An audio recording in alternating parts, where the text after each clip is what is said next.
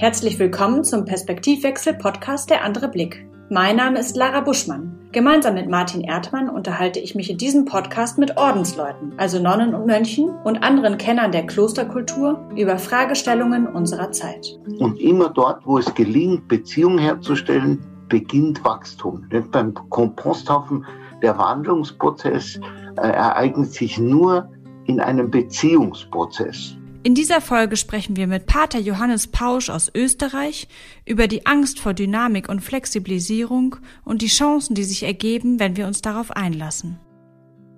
Als Klostergründer ist es nicht verkehrt, ein Tausendsasser zu sein. Bestes Beispiel dafür ist Pater Johannes Pausch. Bis vor kurzem war der 72-jährige Prior des Europaklosters Gut Eich am Wolfgangsee, das er vor 28 Jahren selbst gegründet hat. Als Priester, Theologe und Psychotherapeut hatte er im Heimatkloster Metten und im Salzburger Kolleg St. Benedikt viel pädagogische und seelsorgerliche Erfahrung gesammelt, als es ihm immer klarer wurde, es muss etwas Neues entstehen. Und er fand einen Ort dafür, nämlich das alte Gut Eich am Wolfgangsee, aus dem er nach und nach das Europakloster schuf. Schon damals schrieb er, es ist nötig, die Angst vor Flexibilität und Dynamik zu erkennen und auszusprechen, um mit Kreativität und Fantasie neue Wege und Möglichkeiten zu entdecken, die das Leben fördern. Und wirklich, Kreativität und Fantasie, die begegnen einem an diesem Ort auf Schritt und Tritt. Künstlerische Arbeit ist im Kloster ebenso wichtig wie Gottesdienst, Meditation und Heiltherapie. Und Gartenarbeit. Gut Eich ist umgeben und eingebettet in Gärten, die auch Grundlagen für Heilmittel und Liköre liefern. Besonders haben es Pater Johannes jedoch die Mist- und Komposthaufen angetan, Kraftreservoire für gesundes Wachsen und Gedeihen der Pflanzen. Und so überrascht er im Gespräch immer wieder mit starken Bildern und Gleichnissen aus dem Alltag, die so ganz und gar nicht belehrend, dafür aber umso mehr bereichernd rüberkommen. Als Gärtner ist Pater Johannes ein Philosoph und umgekehrt. Hören Sie selbst. Wir wollen Verantwortung übernehmen, einüben und fördern, damit jeder Einzelne im Frieden mit sich und mit anderen leben kann. Dazu ist es nötig, die Angst vor Flexibilität und Dynamik zu erkennen und auszusprechen, um mit Kreativität und Fantasie neue Wege und Möglichkeiten zu entdecken, die das Leben fördern. Wunderbar. Wer hat das wohl geschrieben? ja, nein, das, das, ist richtig. Stammt, stammt es aus Ihrer Feder oder haben Sie das gemeinsam entwickelt? Das stammt aus meiner Feder. Ja, schön. Dann haben wir genau den richtigen Gesprächspartner hier. Ist das ja. noch von ganz vom Anfang, als Sie das Kloster gegründet haben, oder ja, hat sich das entwickelt? Ganz von Anfang an. Mhm. Also da war das Kloster noch gar nicht gegründet, da mhm. hat dieser Satz schon gegolten. Ja. Mhm. Und Sie haben ihn nie revidieren müssen in all den Jahren oder verändert? Ähm, es ist mir immer schwer gefallen, den tatsächlich zu verwirklichen. Mhm. Weil das Leben spielt eben so seine eigenen Stücke und fordert heraus. Und wenn man dann so ganz praktisch ein Kloster gründet, äh, dann äh, kommt die Bürokratie, dann kommt die Hierarchie und alles Mögliche daher. Und dann denkt man sich, nein, gilt das wirklich noch? Soll man an solchen Visionen überhaupt festhalten oder machen wir einfach so unser Ding? Und das, das geht nicht. Also der Satz bleibt, der ist richtig und muss jeden Tag neu interpretiert, bearbeitet und in die Wirklichkeit umgesetzt werden. Ich denke, diese Hemmnisse, die Sie gerade genannt haben, die wären vielleicht sogar noch, wären Ihnen noch schwerer gefallen ohne den Satz, auch wenn es vielleicht da eine Reibung gab. Ja, ja, ohne das Ideal, wo man immer wieder weiß, ja, ob du das mal erreichst. Das Ideal ist eine andere Frage, aber es ist doch sowas wie eine Kraftquelle, sowas zu haben, oder? Ja, und wie ein Seil, an dem man sich anhalten kann und wie mhm. manchmal auch wie ein Krückstock, auf dem man sich stützen muss. Mhm. Und manchmal ist es dann auch noch so ein Hoffnungszeichen, dass man sich selber auch immer wieder gibt. Äh, ohne das geht es nicht. Ähm, als Sie das geschrieben haben und auch wenn Sie das jetzt noch weiter aufrecht erhalten und sich immer wieder daran erinnern, an wen richtet sich denn ähm, dieser, dieser Wunsch? Also an wen richtet sich der Wunsch, die Angst vor Flexibilität und Dynamik zu erkennen? Also äh, oder also an die Mönche selbst, an die Gäste, an die Gesellschaft. Wie wie interpretieren Sie das oder wie leben Sie das auch? Also was haben Sie da für Möglichkeiten, das dann auch äh, quasi zu hinterfragen beziehungsweise darauf einzugehen? Hm. Also zuerst mal richtet sich der Satz an mich selber. Mhm. Zuerst muss ich davon überzeugt sein, dass das richtig ist und dass ich das verwirklichen möchte.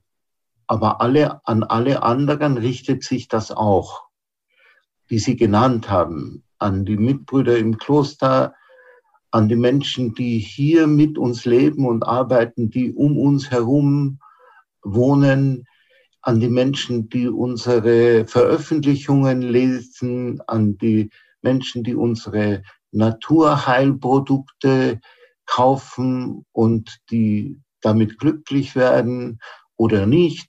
Das ist ja immer die Frage, was kommt denn dabei raus? Aber es richtet sich eigentlich an alle das Kloster ist ja nicht ein isolierter Ort, wie man oft glaubt, sondern das Kloster ist in der Welt und von der Welt und ist doch nicht die Welt.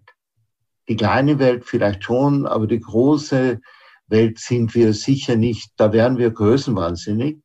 Wenngleich ich auch sagen muss, alle Ereignisse der Welt, ja, wie zum Beispiel jetzt die Pandemie, die uns sehr beschäftigt, äh, alle Ereignisse dieser Welt gibt es auch im Kloster.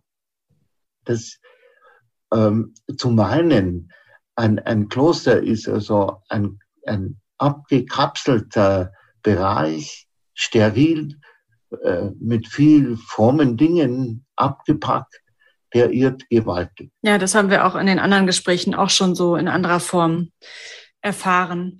Da Sie jetzt gerade die Pandemie ansprachen, ähm, haben Sie da nochmal besondere Indizien entdeckt, warum, also dass es Angst gibt vor der Flexibilisierung und ähm, vor Dynamik, vor Veränderung? Ja, also dadurch, dass wir ja ein Ambulatorium für Physiotherapie und Psychotherapie haben, mhm. es ist eine Krankenanstalt ohne Betten, äh, da arbeiten etwa zehn Therapeutinnen und Therapeuten, und die sind jetzt in dieser Zeit natürlich sehr gefordert. Was machen Sie mit einem wirklich Kranken, der in das Ambulatorium kommen will und der weder geimpft hat, der sich auch nicht testen lassen will, der, äh, den wir eigentlich abweisen müssen. Ja, mhm. Weil den dürfen wir nicht reinlassen mhm. in das Ambulatorium. Was machst du jetzt mit dem? Und der ist krank und der ja. braucht Hilfe. Ja? Da habe ich mir gedacht, lieber Gott, was mache ich jetzt mit dem? Und da haben wir Gott sei Dank die Möglichkeit, dass wir unsere therapeutischen Räume nicht nur im Hildegard-Zentrum sind, sondern dass zu unseren therapeutischen Räumen auch noch die Kirche gehört. Das sollte aber auch nicht rein, weil das sind viele andere Menschen. Aber ich habe mir gedacht, unsere Kräutergärten, wunderschönen Kräutergärten, die sind auch therapeutische Räume, die benutzen wir auch dafür. Also habe ich gesagt, wir verlegen mhm. die Therapie in den Kräutergarten. In den Garten, ja. ja. Und das hat sich bewährt. Da haben Sie ja dann Ihren Spruch mit Kreativität und Fantasie neue Wege gehen direkt angewandt. Das stimmt, das stimmt. Mhm. Und und so geht es aber immer. Im Normalfall ist es vielleicht nicht so kompliziert, ja, und nicht so herausfordernd. Aber im Prinzip geht es immer um die gleiche äh, Einstellung, um die gleiche äh, äh, Menschlichkeit, um die gleiche Spiritualität. Das gehört ja sehr eng zusammen. Und da hat die Lösung halbwegs gepasst. Ich bin gespannt, wie das jetzt im Winter wird, weil im, im Winter wird es kalt, aber da müssen wir uns halt dann wärmer anziehen. Mhm. mhm.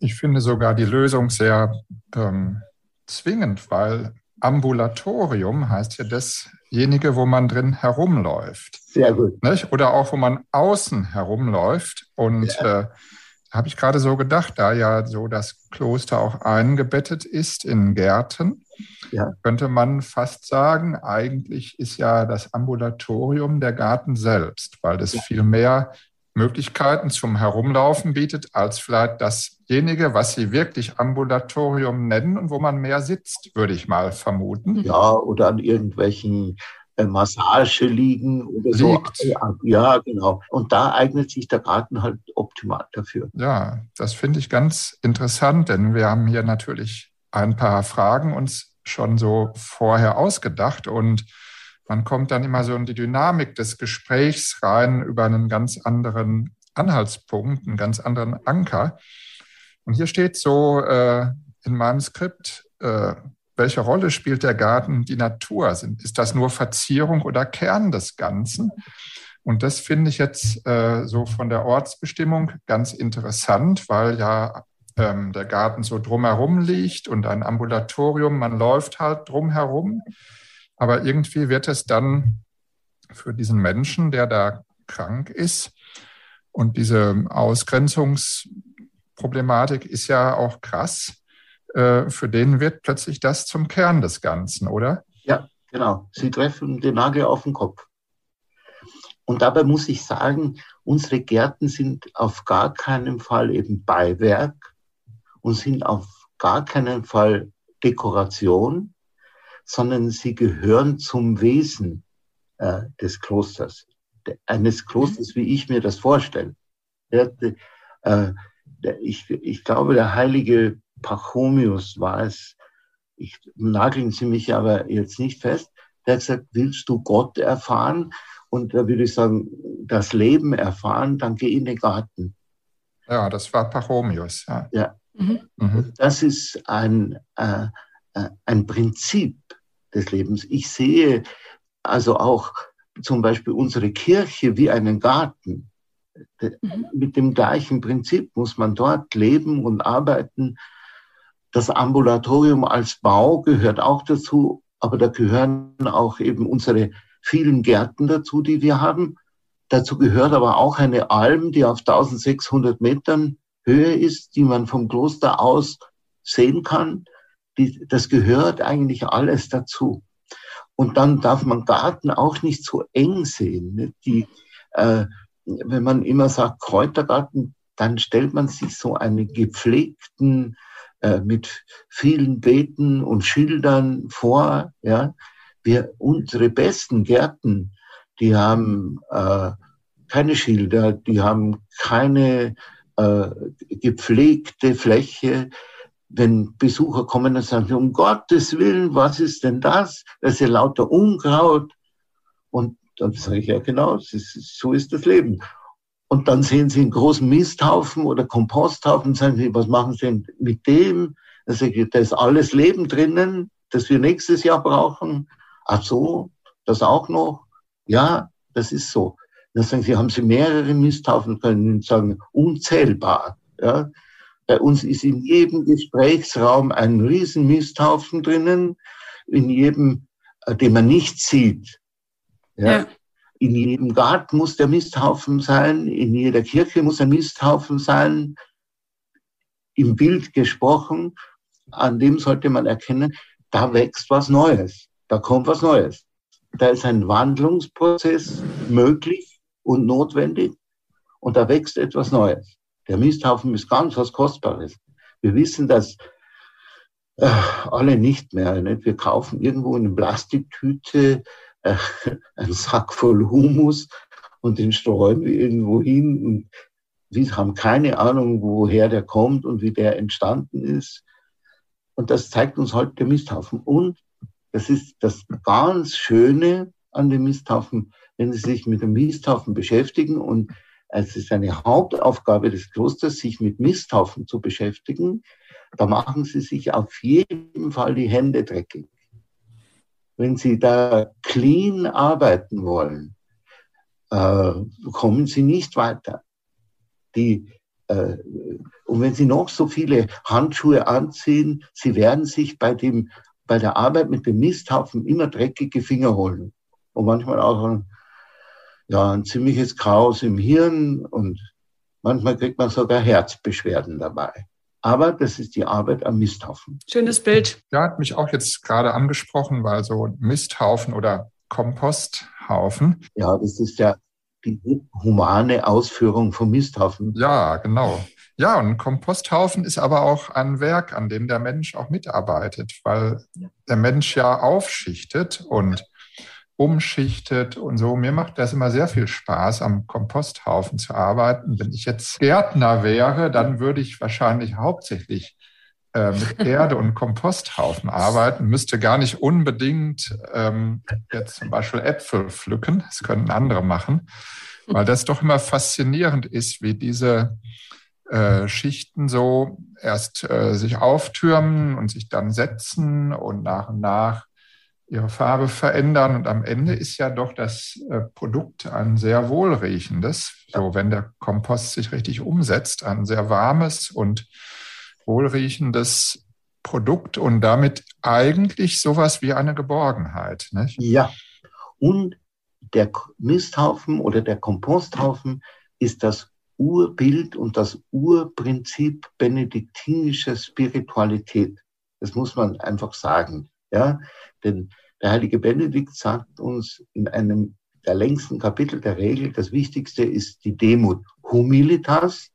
Und in mhm. der Humilitas sind drei Wurzeln drinnen. Der Humus, der Homo, der Mensch und der Humor. Und alle drei Dinge mhm. gehören zu unserer Spiritualität.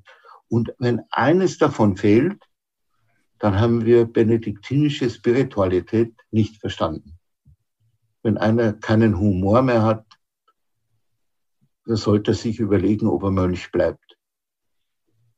Ja, beim Komposthaufen geht es auch nicht ohne Feuchtigkeit. Ne? Nein. Dann Nein. Ist irgendwie nur so ein Strohhaufen, der vom Wind weggeweht wird. Irgendwann. Ja, genau. Ja. Aber das Stroh brauchen wir auch ja. innen im Komposthaufen.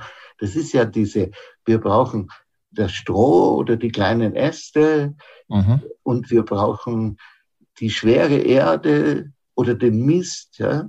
Das, ist, das gehört wesentlich zu unserer Spiritualität. Sie meinen, wenn es nur ein Element gibt, dann wird die Sache faul, oder? So könnte man das sehr treffend sagen. Ja? Dann fault die mhm. ganze Geschichte und dann bewegt sich nichts mehr der Komposthaufen ist ja das, äh, das Symbol der Wandlung. Jetzt kommen wir wieder auf diesen Satz zurück, den Sie am Anfang zitiert haben. Der Komposthaufen ist das Bild der Wandlung und das ist ein Lebensprinzip. Da fällt mir jetzt das, ähm, das Gespräch mit Bruder Felix Weckenmann ein, was wir auch schon in, dem, ähm, in, in den ersten Folgen geführt haben für diesen Podcast. Ähm, da sprach er davon, dass Monokultur ähm, quasi weder bei den Menschen noch bei der Natur funktioniert. Also wenn man nur ein Element hat und nicht mehrere. Ähm, und wenn man eben auf Vielfalt aufbaut, dann hat man das Potenzial, auch kreativ zu werden und äh, zu gucken, was steckt wirklich drin, was steckt auch in den einzelnen Elementen drin, die sich dann erst entfalten könnte. Ja. Und ich erinnere mich, dass er sowas sagte wie, man sollte sich die Frage stellen, was haben wir für ein Klima und was kann dementsprechend eben für ein Wachstum erwartet werden. Ja, und ähm, das ist eigentlich in anderen Worten sehr ähnlich von dem, was Sie gerade, ähm, was Sie gerade sagten. Ähm, es braucht immer mehrere Teile, die dann zusammen ähm, zu was Neuem werden oder eben auch dafür sorgen, dass sich die einzelnen Teile entfalten können. Das finde ich ein ganz schönes Bild, ja. Und da kommt etwas anderes noch rein, was man ganz selten sagen hört, aber was ich immer wieder steif und fest behaupte, Spiritualität ist Beziehung. Es ist mhm. unsere Aufgabe, Beziehung herzustellen in mir, zu den Menschen, zu den Dingen, zu Gott. Mhm. Und immer dort, wo es gelingt, Beziehung herzustellen, beginnt Wachstum. Denn beim Komposthaufen, der Wandlungsprozess äh, ereignet sich nur in einem Beziehungsprozess. Ja? Und das ist bei Menschen so, das ist mhm. in der Psychotherapie so, das ist in der Krankenbehandlung so, das ist auch in der Schule so, das ist überall. Ja. Und immer mhm. dort, wo Beziehungen gelingen, da mhm. ist Leben, Da wird Leben gefördert mhm. und immer dort, wo Beziehungen zerbrechen oder gestört werden oder nicht vorhanden sind, da ist kein Leben. Finde ich sehr interessant, diese Verbindung von Beziehung und Wachstum. Wachstum mhm. ist ja auch ein sehr ambivalenter Begriff. Und wenn man so in die Wirtschaft schaut, ist oftmals das Wachstum halt, äh, was man anstrebt, geradezu auf Nicht-Beziehung gegründet, weil es ja ein Wachstum ist, was man durch Konkurrenz versucht zu erzielen, um etwas mehr zu haben als der andere. Und das ähm, fand ich jetzt ganz einleuchtend, nochmal darüber nachzudenken, welches Wachstum ist denn das gesunde Wachstum? Genau. Und das ist eine Frage, die wir uns jeden Tag stellen müssen. Unser Wirtschaftsleiter im Kloster sagt, wir sollten unbedingt 100.000 Liter mehr Liköre ansetzen. Mhm. Weil da machen wir mehr Geschäft. Und das ist mir ganz einleuchtend. Ich stamme aus einem Wirtshaus und ich äh, bin nicht dumm, ja. Äh, aber die Frage ist dann, wenn wir zum Beispiel die Produktion erweitern, dann müssen wir größere Anbauflächen haben, dann müssen wir alles Mögliche noch dazu haben. Wir müssen die Geschichten dann wieder maschinell machen und nicht mit der Hand arbeiten. Dann äh, zum Schluss ist dann die Frage, ob das Wachstum, das wir dann haben, oder haben können, äh, wirkliches Wachstum ist oder ob wir nicht dann Güllegruben äh, äh, produzieren.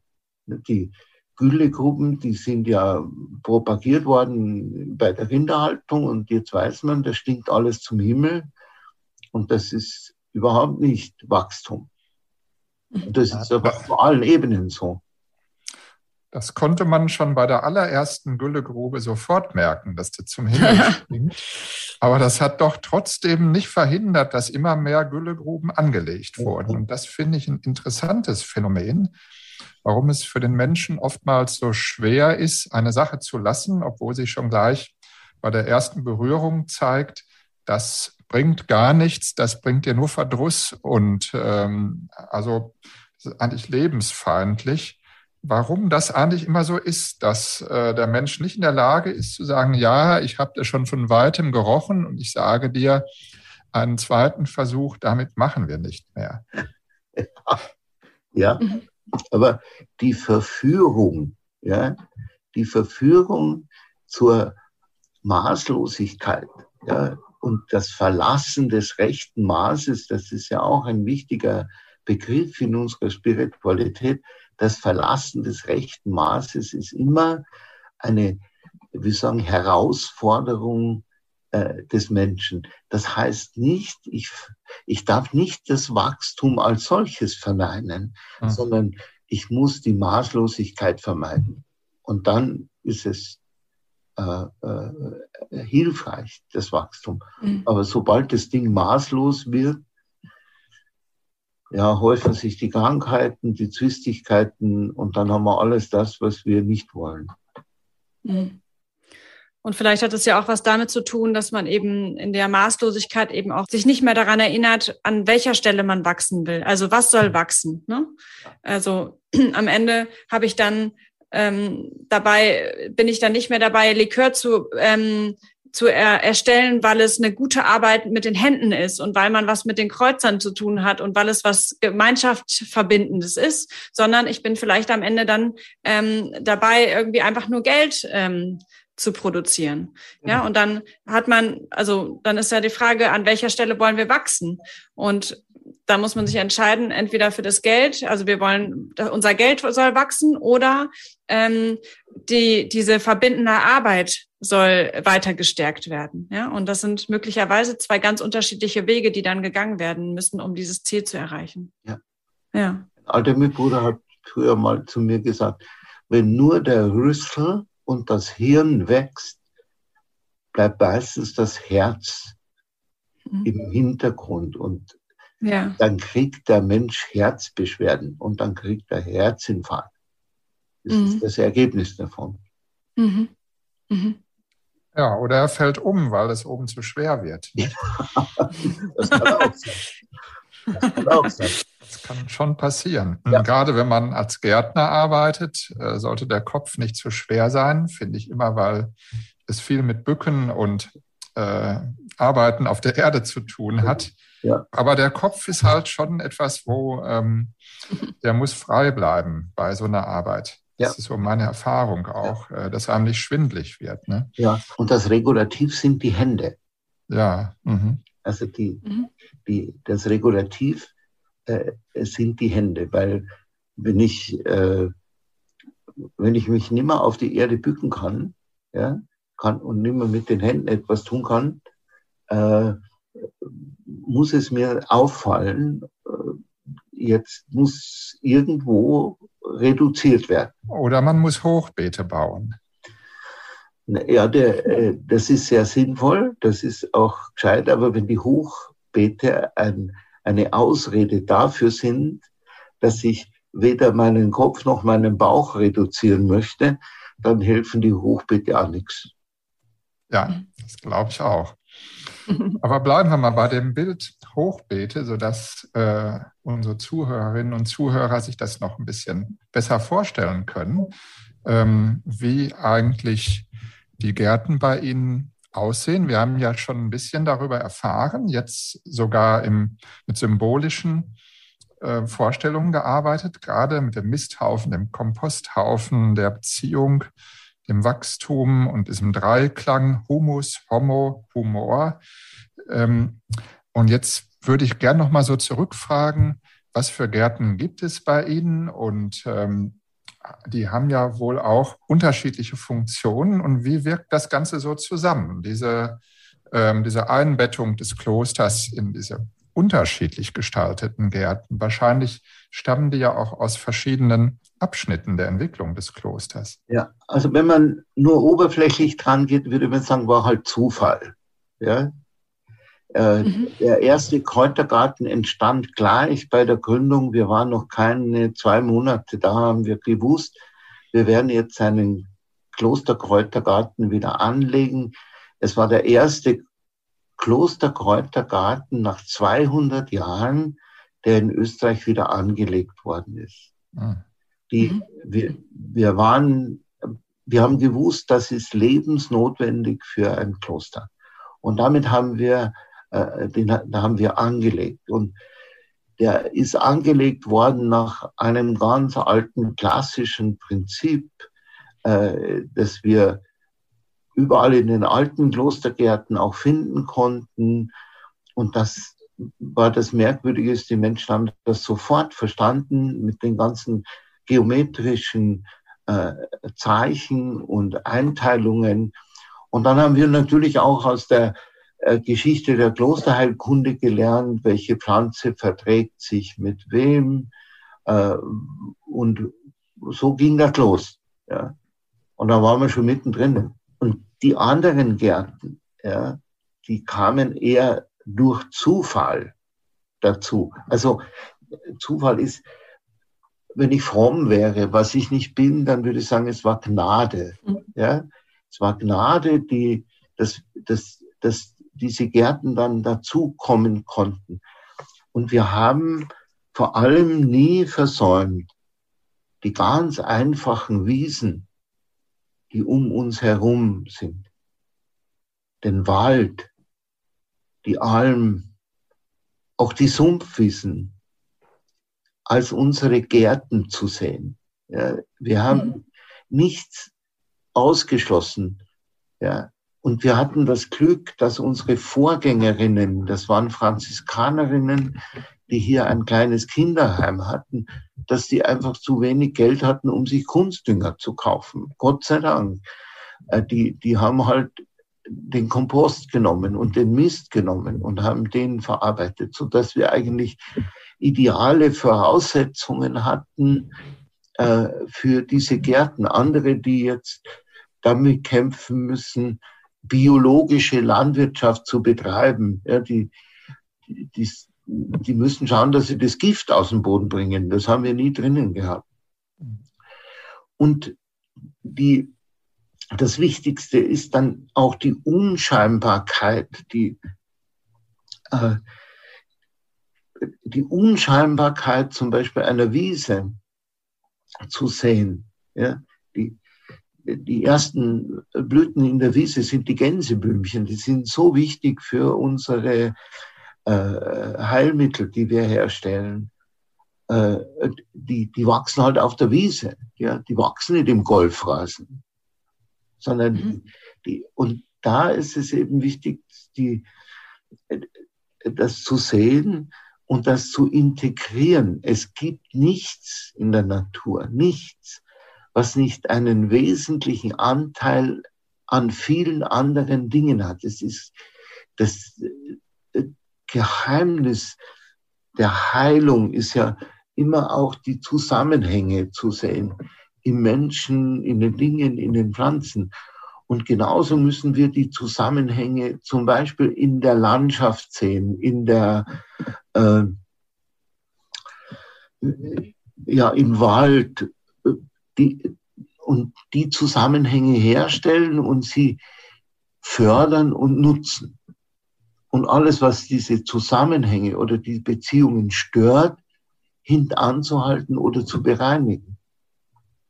Wir mussten, als wir hier angefangen haben, äh, das war schrecklich zu sehen, über das kleine Winklertal zogen sich sieben Hochspannungsleitungen. Also wir hatten Elektrosmog noch und nöcher. Und mir war klar, als wir hier eingezogen sind, da müssen wir Benediktiner etwas machen. Ja, das geht nicht anders. Die äh, früher hat man Sümpfe trockengelegt, das würde man heute nie mehr machen, obwohl es damals richtig war und wichtig war oder was auch immer. Und für uns war die Aufgabe, dass wir den Elektrosmog aus dem kleinen Tal rausbringen. Und das, mhm. das war eine Herkulesaufgabe. Ja. Viele haben gesagt, ihr seid verrückt, habt ihr zu viel Geld, dass ihr diese dass ihr das anpackt. Ja.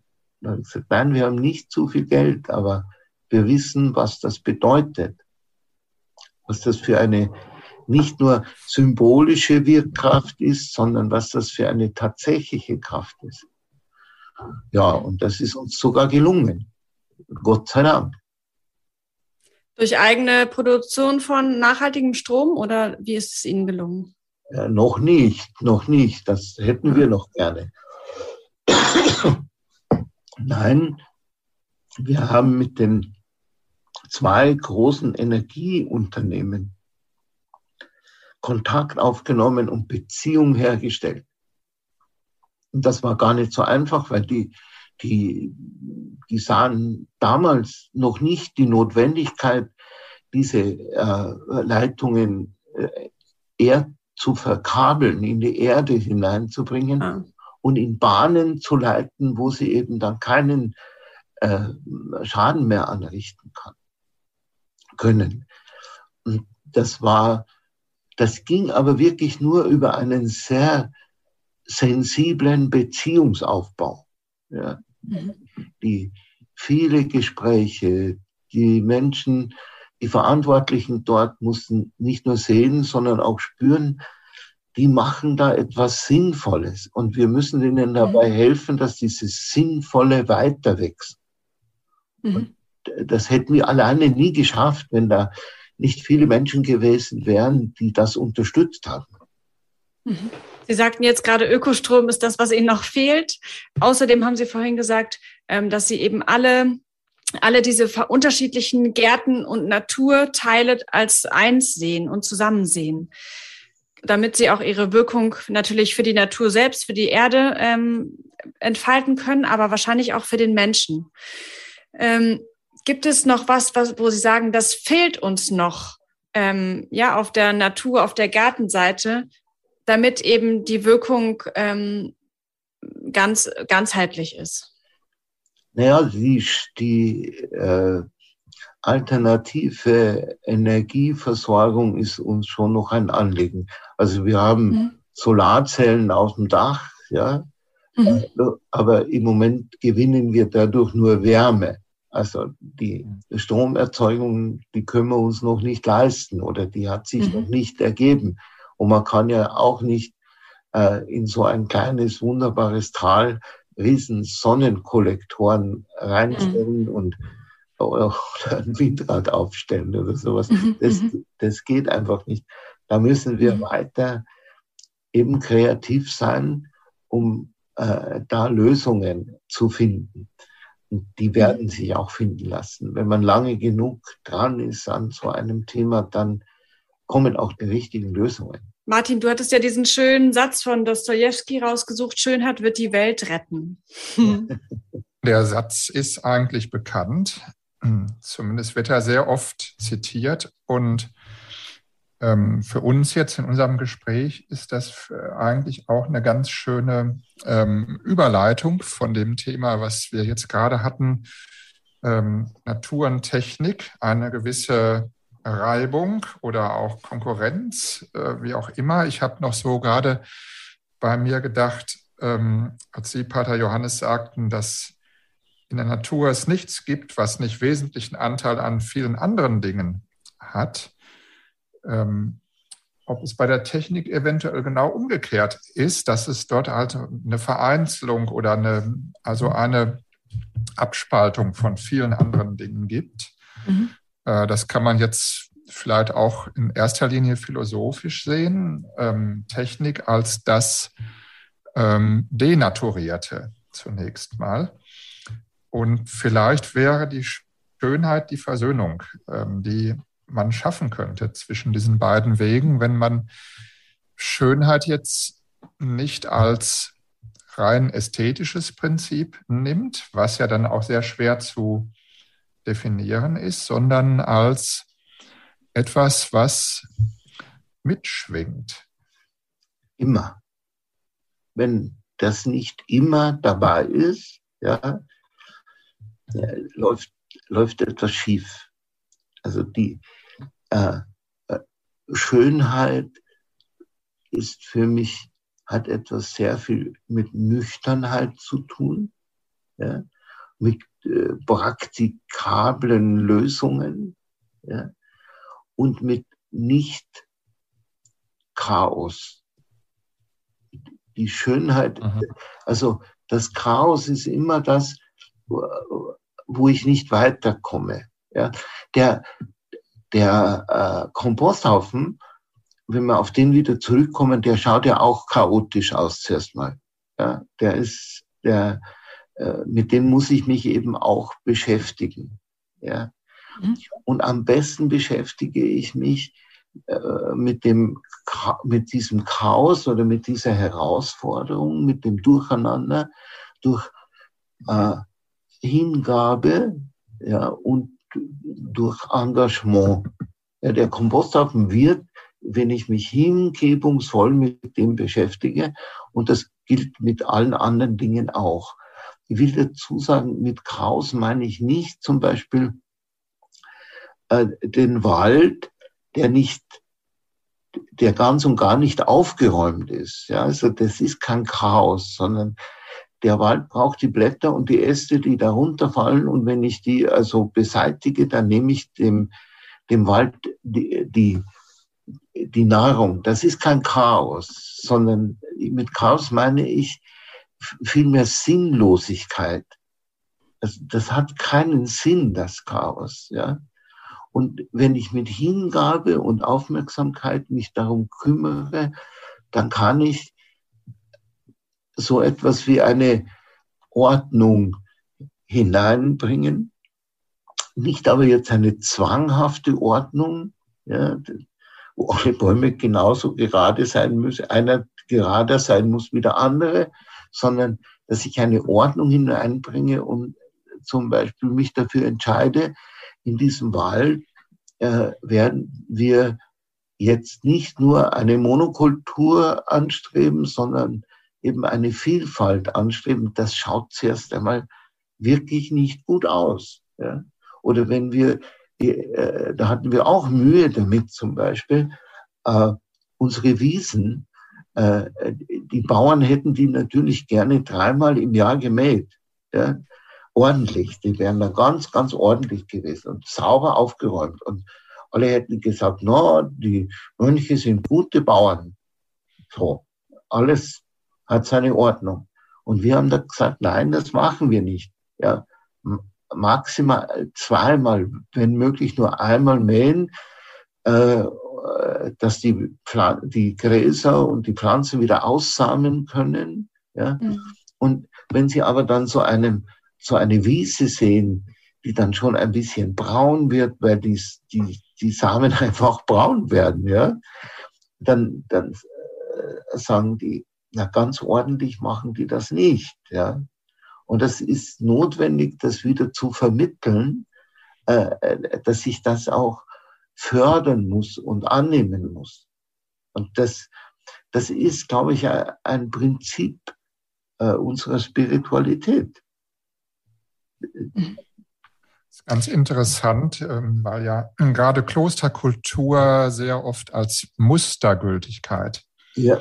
auch verstanden worden ist und auch tatsächlich in, in der auch politisch gewollten Kultivierung auch dafür verwendet worden ist, solche Strukturen aufzubauen. Da kann man vom St. Galler Klosterplan anfangen und weitergehen in die Zisterzienserzeit und später in die Barockisierung der Klöster. All das waren ja auch immer ähm, Überlegungen, eine Mustergültigkeit, ein Beispiel zu geben für gelungene Formung.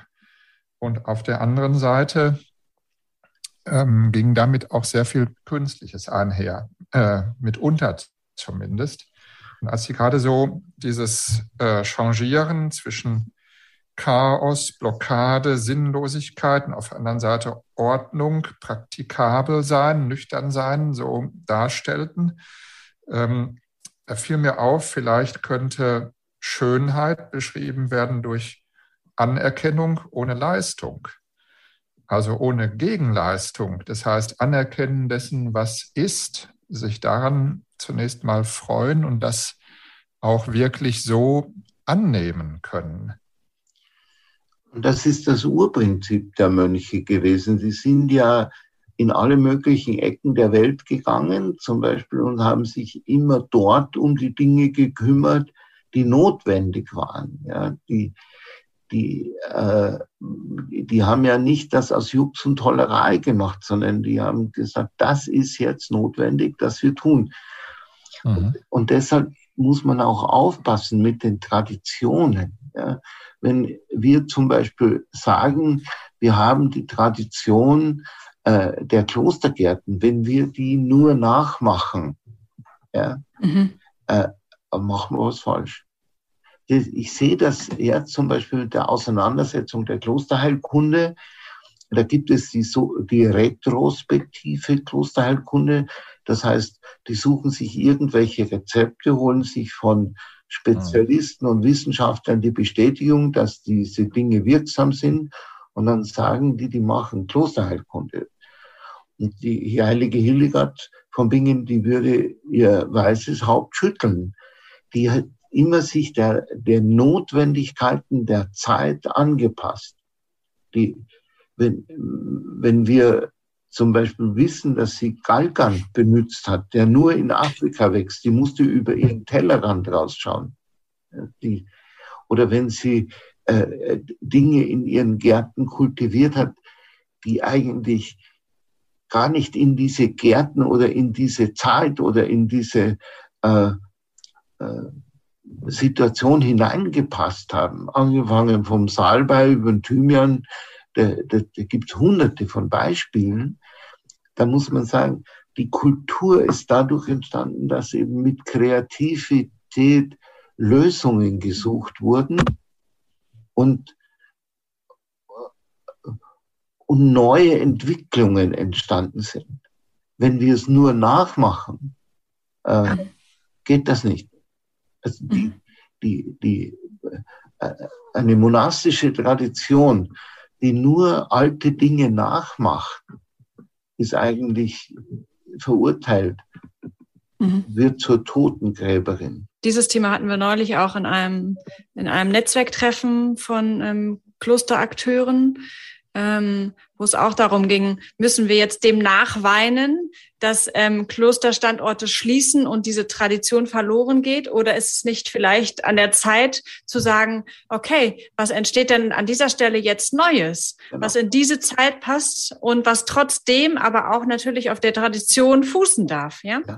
Aber die Veränderung ist eben die, ähm, die große Herausforderung. Ja, und dabei muss man immer äh, die Zeichen der Zeit erkennen. Ja, also mhm. Äh, die, die sind notwendig zu erkennen. Das ist ein uraltes biblisches Prinzip und das ist auch ein Prinzip von Religion immer gewesen, dass die Zeichen der Zeit zu erkennen und Antworten eben zu suchen auf die Herausforderungen, äh, die da gegeben sind. Und das ist die Bewahrung der klösterlichen Tradition. Sie kümmern sich sowohl um Kranke als auch um Menschen, die einfach sagen, ich möchte jetzt einige Zeit bei Ihnen im Kloster verbringen. Richtig? Ähm, wenn jetzt da jemand kommt und sein, sein Chaos mitbringt, ja, ja. also vielleicht sein, sein unnützes, seine unnütze Vielfalt, dass da ganz viel ist, was noch nicht zusammenpasst. Und ähm, wie, ähm, also haben Sie da ein Beispiel, das, von dem Sie uns berichten können? Was, was passiert dann mit diesen Menschen bei Ihnen? Ja, also äh, was machen die dann? Was machen die im Garten? Welche Gespräche finden statt? Können Sie uns da einmal berichten, wie Sie dann diesen aus diesem Chaos einen fruchtbaren Kompost machen? Das ist mhm. ganz schwierig, weil das sind ja meistens Leute, die so chaotisch daherkommen, die, die, mhm. die noch keine Beziehung zum Boden haben. Ja? Also die, die, die einen meinen, sie müssen Unkraut mhm. jäten und jedes Pflänzchen ausreißen und reißen dann alles aus. Und die anderen verzweifeln, weil, weil, weil sie äh, nichts sehen. Ja? Die, die, Bearbeitung des Gartens, da siehst du jetzt erst einmal nichts. Der, du, wir pflanzen ja nicht die Geranien vom Gärtner da rein, sondern wir ziehen ja die meisten Pflanzen selber oder wir besorgen uns mhm. Pflanzen von anderen. Also es ist eine große Kooperation. Die, wenn Sie jetzt sagen, was machen die Menschen, ja, äh, dann ist unser Anliegen, dass sie zuerst mal wieder zu sich selber Beziehung finden. Die meisten haben zu sich selber keine Beziehung. Ja, die können weder reden, noch still sein, noch hören, äh, vom, von sich auf den Boden bücken und da was tun, ist nun mal überhaupt keine Rede. Und meistens sind ganz viele äh, Verzweiflungen äh, da, weil sie äh, eben sich selber nicht mehr wahrnehmen können. Das erste Wort der Regel des heiligen Benedikt lautet aus Kulta, höre, nimm wahr, nimm dich einmal selber wahr. Ein Beispiel ist ein, ein, ein, ein Patient ist zu mir gekommen und äh, also ich würde mal sagen, eine schreiende Depression. Ja, der, hat mich also äh, 50 Minuten lang äh, zugetextet, ja, mit seiner Not, mit seiner ganzen Verzweiflung. Aber eigentlich hat er mir von sich selber nichts erzählt. Er, äh, das ist, äh, ich habe mir gedacht, was, was, was bewegt jetzt den Menschen? Und dann habe ich ihm gesagt, hm, habe ich mich an die alte Psychotherapeuten-Couch erinnert, habe gesagt, ich mache keine Analysen mehr, ja, aber habe mich an die alte freudsche Weisheit erinnert, habe den auf die Couch gelegt, habe gesagt, jetzt mal kommen wir uns mal zur Ruhe, uns mal tief durchatmen und jetzt sagen wir mal gar nichts. Also einfach nur, nur wahrnehmen, was ist. Das hat er natürlich nicht lange ausgehalten. Nach ungefähr eineinhalb Minuten ist er so hochgeschnellt wie so ein Taschenmesser. Ja, pusch. Also, wenn Sie jetzt nicht sofort was sagen, kommt die ganze Scheiße hoch. Also, ja, genau, das ist das. So ist das. Ja, so, dann haben wir, dann haben wir was. Dann haben wir was Wirkliches, ja. Und, und dann fängt er zu weinen an und sagt, mir ist nämlich wirklich zum Kotzen. da waren wir schon wieder beim, bei der Landwirtschaft und beim Mist und bei all dem. Und, und ich habe gesagt, na, dann, dann hören wir auf mit der Situation, wenn es so anstrengend ist. Vielleicht machen wir morgen weiter. Und dann dauert es eine Zeit lang und sagt er, aber morgen fangen wir wieder damit an, dass Sie mich da auf die Couch legen. Sag ich, ja, können wir wieder machen. Aber das ist ein langwieriger Prozess. Ja. Und äh, da muss man immer auch den Menschen sagen, wir sind keine Wunderwutzis. Ja. Wir sind keine äh, Heiler Genies, sondern wir sind Menschen, die mit den Dingen arbeiten, die die Menschen, die ein Mensch mitbringt, mit seiner Not, mit seinem Elend. Und das ist mühsam. Ja. Es kann da auch passieren, dass der Patient oder die Patientin oder der Ratsuchende furchtbar wütend wird, dass er eben, warum geben Sie mir nicht ein Fläschchen mit eines von Ihren Mitteln, damit das alles mal weggeht? Ja? Und muss ich ihm dann sagen, habe ich nicht. Also, da unten steht so viel Zeug, ich habe es gesehen. Also, ja, ist schon gut, aber ich, ich möchte Ihnen ja eine Antwort geben auf die Situation, aus der Sie kommen oder mit der Sie es zu tun haben. Ja, und dann entwickelt sich daraus ein, ein langer mühsamer Prozess. Und man weiß nicht, ob es wirklich klappt oder nicht klappt. Meistens klappt's. Ja. Ich habe eine schöne Erfahrung mit einer alten Klosterfrau aus einem befreundeten Kloster. Sie ist mittlerweile sicher im Himmel. Die war Kellermeisterin, von der habe ich sehr viel gelernt. Und dann habe ich sie mal gefragt, dann habe ich gesagt, was, was ist eigentlich, wenn, ist dir schon mal was nicht gelungen? Also, eine Produktion nicht gelungen. Ja, hat sie gesagt. Da war sie 84 Jahre alt, hat sie gesagt, ach ja, schon ganz oft. Was hast du dann gemacht? Dann, gesagt, dann habe ich das Fass in die Ecke gestellt, einen Deckel drauf und habe drei oder fünf oder sieben Jahre gewartet. Und dann habe ich gesagt, und dann? Dann habe ich nachgeschaut. Und, und dann hat gesagt, entweder es war wunderbar oder es war Essig. Meistens war es wunderbar.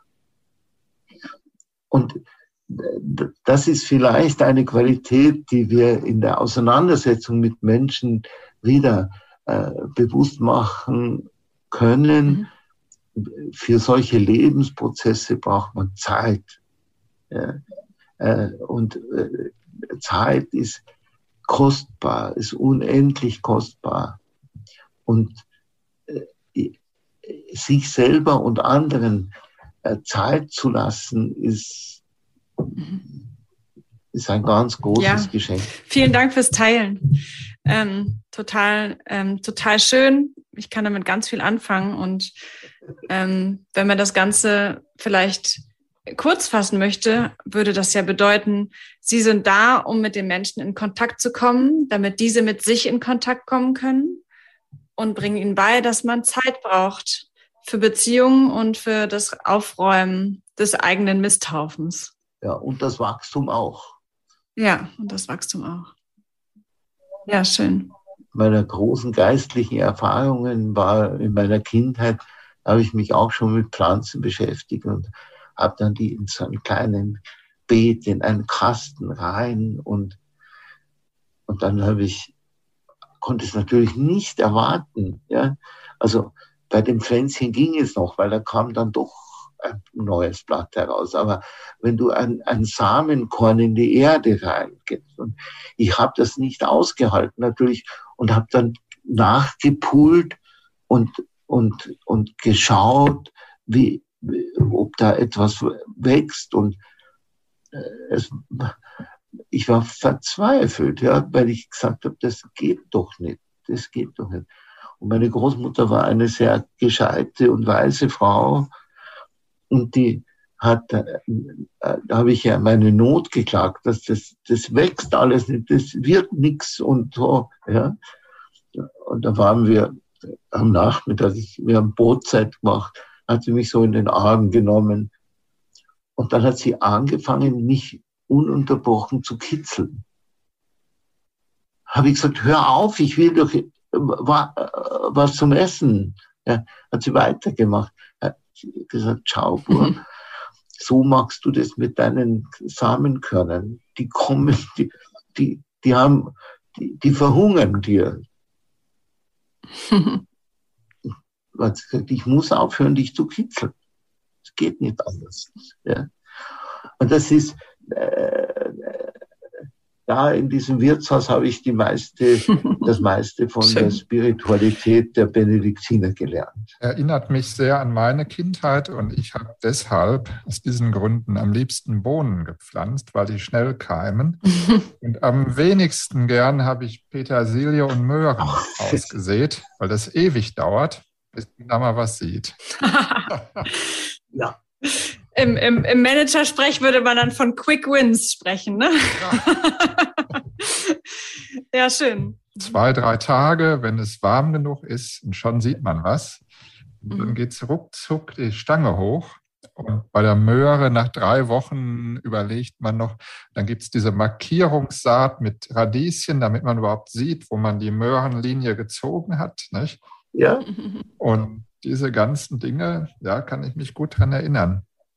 Das, äh, ja, es sind immer so schöne Metaphern, das Warten können und die Geduld haben und all diese Dinge. Aber man merkt im Garten halt auch, ähm, was das Gegenteil bedeutet. Ungeduld und eigentlich ja auch freudige Erwartungen, zum Beispiel, Mensch, ist jetzt was da? Nein, immer noch nicht. Ähm, nicht? Und diese oder das Vorziehen im, im, im zeitigen Frühjahr so auf der Fensterbank, das ist eigentlich auch sehr spannend diese Minigärten, wie Sie gerade auch gesagt haben, die man da hat, ähm, ja, sind schöne Erlebnisse, die tatsächlich so nüchtern und praktikabel sind, äh, dass man die nie vergisst. Ja, und es ist, ich sage immer, wenn die Leute sagen, der redet nur von ja, äh, Radieschen und von, von Karotten, redet der nur. Der, warum hält er nicht eine gescheite Predigt? Ja? Und dann sage ich immer nur, Schana, beim Lukas-Evangelium, wo es heißt, er redete nur in Gleichnissen. Mhm. Er, er redete nur in Geschichten. Und da denke ich mir immer, ganz so auf dem verkehrten Ast bin ich da nicht. Das stimmt. Das hatten wir heute. Das hatten wir heute hier in diesem Gespräch sehr viel. Ganz schöne Gleichnisse, wo wir uns gut erinnern können, ähm, wenn wir im Alltag mal ungeduldig sind, dass wir vielleicht die Sachen mal in eine Tonne tun und Deckel drauf machen und ein paar Jahre warten und dann schauen, ob da sich draus was entwickelt hat oder ob man eben auch vielleicht in dem Moment dann ähm, bereit ist dafür, ähm, die Sache anzugehen. Ne? Martin, hast du noch ja. ähm, etwas, was du jetzt noch ansprechen möchtest? Naja, ich kann noch was anfügen, was äh, zum Ende unseres Gesprächs auch unter dem Gesichtspunkt der Klosterkultur doch schon mhm. spannend ist, nämlich die äh, weltweite Dimension der Klosterkultur, die wir darin sehen, dass wir zwei Päpste hatten, die Ordensgründernamen angenommen haben, Benedikt und Franziskus. Mhm. Ähm, zwei ganz mhm. ja. unterschiedliche Gestalten aus unterschiedlichen Jahrhunderten mit vermeintlich ähm, unterschiedlichen Zielen. Ähm, und mir ist mal in der Enzyklika Laudato Si, die sich ja mit der Bewahrung der Schöpfung beschäftigt, aufgefallen, dass Papst Franziskus da auch über den Klostergarten geschrieben hat. Ähm, er hat nämlich darauf hingewiesen, dass Franziskus forderte, im Konvent immer einen Teil des Gartens unbebaut zu lassen, damit dort die wilden Kräuter wüchsen und die, welche sie bewunderten, ihren Blick zu Gott, dem Schöpfer solcher Schönheit erheben könnten. Sind wir auch wieder bei der Schönheit. Und dann beschließt er diesen Abschnitt mit einer ganz interessanten Formulierung. Die Welt ist mehr als ein zu lösendes Problem. Sie ist ein freudiges Geheimnis, das wir mit frohem Lob betrachten. So idealistisch, wie sich das ja auch anhört äh, auf der einen Seite, könnte doch dieser Bogen hier geschlagen sein in dem Wort betrachten zwischen dem sehr aktiven Franziskus und dem eher betrachtenden Benedikt. Ja, ich hatte das Glück, beide Päpste persönlich kennenzulernen. Der Papst Benedikt ist einer der größten Spezialisten für Hildegard von Bingen. Der hat ganz viel äh, Hildegard von Bingen studiert und hat ganz viel von ihrer Weisheit gelernt. Und deshalb ist er auch ein Gärtner. Ja, er ist auch ein Gärtner auf seine eigene Art und Weise. Äh, wird da von vielen nicht verstanden, genauso wenig wie oft der Papst Franziskus verstanden wird. Äh, die, aber beide verfolgen schon ein ganz, ganz großes Ziel. Äh, vertraut Gott und vertraut der Schöpfung und tut alles dafür, dass da kein Schaden entsteht für Mensch oder für das Leben insgesamt. Und das ist, äh, ja, das ist für mich auch schon eine große Richtschnur. Das ist eine, äh, ein, ein Lebenszeichen. Auch das, was Franziskus, Papst Franziskus jetzt mit dem synodalen Prozess oder Weg angestoßen hat, ein fürchterliches Wort. Ja, das ist, äh, ein Gärtner würde sagen, wir lassen das jetzt mal wachsen, hören auf alles, was da wächst und passen auf, dass die miteinander gut können. Ja, das ist der, der synodale Weg. Das ist, der darf, das darf ja kein, kein Gerede und kein Geschnattere werden, sondern das heißt, in, das Leben zu schützen, das Leben zu fördern, alles zu tun, dass sich das Leben entfaltet. Und das ist, äh, deswegen ist mir dieser Garten Gottes auch so kostbar und auch die Kirche so kostbar, auch wenn es da momentan scheinbar mehr Misthaufen gibt als, als, als blühende Gärten. Das ist, äh, muss man mit Nüchternheit einfach auch sehen. Aber vor Misthaufen habe ich mich noch nie gefürchtet. Mein Fazit aus dem Gespräch heute ist ganz nüchtern dass man im Garten Gegensätze überwinden kann, vor allen Dingen äh, auch im philosophischen Bereich zwischen aktivem und kontemplativem Leben, weil ich glaube, im Garten kann man zwischen diesen beiden Sphären nicht unterscheiden. Genau das Gleiche. Das, das, sind, das ist eine Einheit. Und das ist so wichtig, das zu verstehen. Ich glaube, wir werden mit den großen Krisen der Welt, auch mit dieser Pandemie, nicht fertig werden, wenn wir äh, das nur rein naturwissenschaftlich analysieren. Wir, wir arbeiten gerade an einem Programm zur Behandlung des Post-Covid-Syndroms ja, mit der äh, Salzburger Uniklinik zusammen. Das ist eine ein wirkliche Herausforderung, die sich uns im. Moment stellt. Ja. Und wir wissen auch noch keine Antwort. Aber wir wissen, es, es ist ein großer Misthaufen. Und da müssen wir dran. Pater Johannes Pausch, wenn wir jetzt das Gespräch gleich beenden, gibt es noch was, was noch zusätzlich von all dem Gesagten raus aus an die Welt muss, was Sie noch den Hörerinnen und Hörern noch mitgeben wollen? Manchmal ist das Schweigen heilsamer als das Reden. Und manchmal ist das Reden heilsamer als das Schweigen.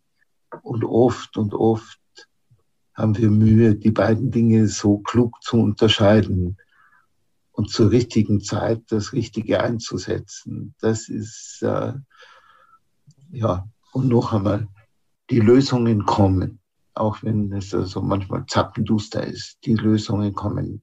Die Sonne geht unter und die Sonne geht wieder auf. Das ist auch in den schrecklichsten Lebenssituationen. Aber es ist kein, kein Sonntagsspaziergang und kein Honigschlecken. Und wenn, wenn, wenn ich das vermitteln kann und darf, dann bin ich sehr glücklich. Ganz, ganz herzlichen Dank für dieses ganz spannende, berührende, aufschlussreiche Gespräch. Ich freue mich sehr, dass wir uns so hören konnten heute und habe viel gelernt und mitgenommen. Und ich glaube, dass wir so viel in Bildern gesprochen haben, ist ganz, ganz hilfreich, dass man sich gut im Alltag daran erinnern kann. Und ich danke Ihnen für die Geduld, die Sie mit mir gehabt haben Das ist ja das Allerwichtigste. Und ich danke Ihnen dafür, dass ich nicht alle, aber die meisten Fragen sogar verstehen konnte. Das ist gar nicht so einfach bei Interviews. Dann danken wir Ihnen, dass wir Ihre Antworten alle verstehen konnten. Sie Schmeichler, Sie Schmeichler. Auch das ist nicht immer gegeben. Nein, nein, das war schon, wie Lara sagte, so, dass, äh, dieser, diese Stunde in Bildern war sehr belebend und äh, ja, auch eigentlich heilsam, denn vorhin war ich noch etwas erschöpft und jetzt bin ich ganz frisch und brauche keinen Mittagsschlaf, wie ich so momentan spüre zumindest. Und äh, das zeigt, dass in dem Gespräch was drin war, vor allen Dingen auch diese Kreativität und Fantasie, die wir eingangs aus Ihrer Vision besprochen haben, tatsächlich so ad hoc erzeugt werden kann im, äh, im Austausch. Und das macht es so wertvoll und wir hoffen für unsere Hörerinnen und Hörer natürlich auch. Erstmal ist das, was ich gesagt habe, auch eine Einladung, äh, äh, hierher ins Kloster zu kommen und das Kloster zu besuchen. Erwarten Sie kein großes Gebäude mit hohen Mauern und Türmen, sondern mit vielen Gärten. Das ist also das Wichtigste. Und das Zweite ist, äh, von ersten Adventssonntag bis Neujahr werde ich jeden Abend um halb acht ein Thema bearbeiten von, aus allen Aspekten, vor allem unter dem Aspekt der Klosterheilkunde, die Stärkung des Immunsystems durch Advent und durch Weihnachten. Das ist also etwas ganz Praktisches. Manchmal kommt auch noch ein Heilkraut dazu, manchmal kommt eine Geschichte dazu. Ja, ich hoffe, es gelingt mir, weil das weiß man ja nicht, wenn das immer alles live geht. Und das ist über die Website des Klosters, also europakloster.com oder über Klosterheilkunde ist das zu erreichen.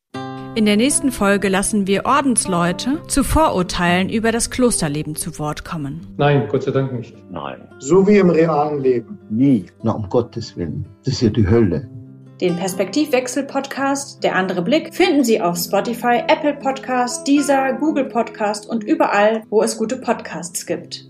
Und natürlich auf der Seite des Vereins www.klosterland.de.